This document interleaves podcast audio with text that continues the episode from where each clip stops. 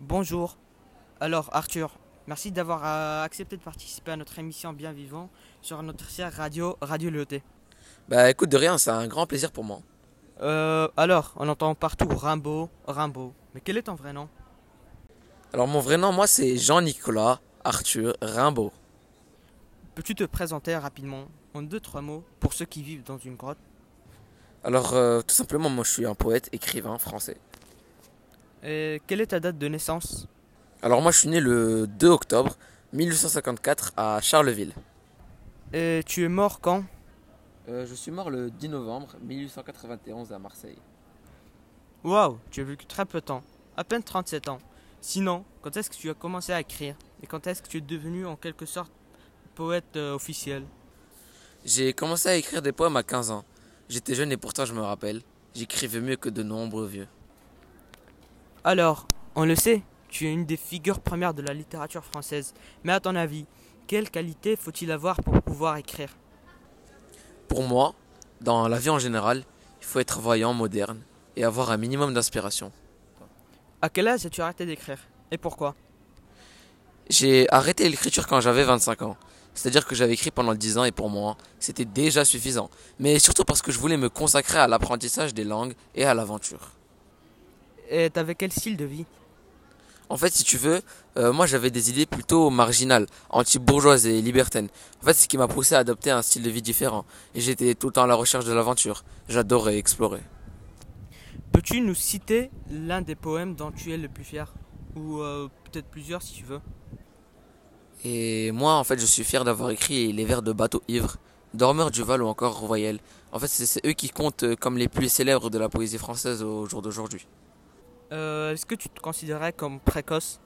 Sans vouloir me vanter, la précocité de mon génie et ma vie aventureuse aussi ont contribué à forger la légende de la poésie que je suis.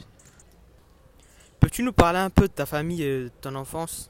Oui, alors euh, moi j'avais trois sœurs et un frère, et j'étais le deuxième. Mon père était capitaine d'infanterie et ma mère elle était paysanne. Ils se sont mariés en 1853, mais malheureusement en 1860 après de nombreuses disputes, ils se sont séparés.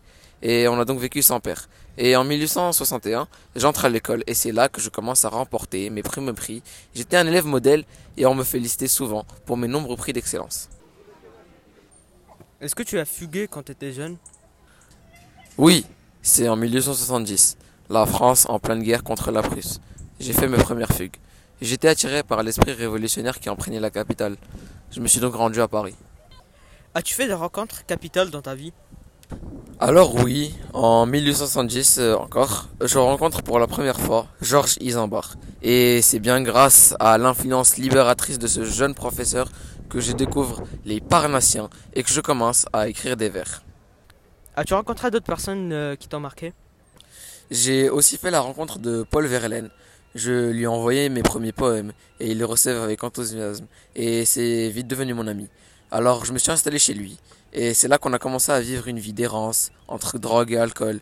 Et c'est pendant cette période que j'ai écrit Les Illuminations et Une saison d'enfer.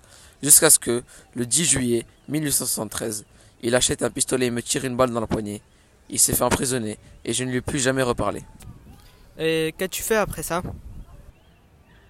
Bah après ça, j'ai commencé à voyager tout d'abord en Europe en vivant de petits boulots.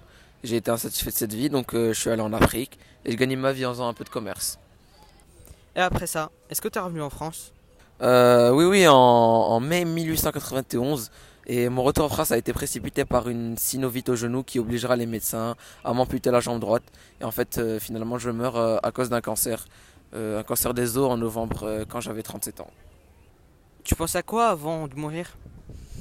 En fait, vers la fin, quand je sentais que mon heure allait sonner, ben en fait, je faisais que pleurer jour et nuit. J'étais un homme estropié pour toute cette vie. Et je ne savais plus du tout quoi faire. J'avais plein de souvenirs qui me rendaient fou. Je ne dormais plus une minute. Est-ce que tu regrettes la vie que tu as vécue? Euh, non, car j'ai eu une vie pleine d'aventures surprenantes. Et je vous invite euh, tous à lire mes vers qui découlent mon expérience de vie. Alors, merci Arthur d'avoir répondu à toutes ces questions et de t'être mis à disposition pour nous. Ben écoute de rien, c'est un plaisir partagé. On remercie nos chers éditeurs d'avoir suivi notre émission Bien Vivant. Euh, vous pouvez réagir sur notre hébergement d'Art Radio ou sur notre site web via les commentaires.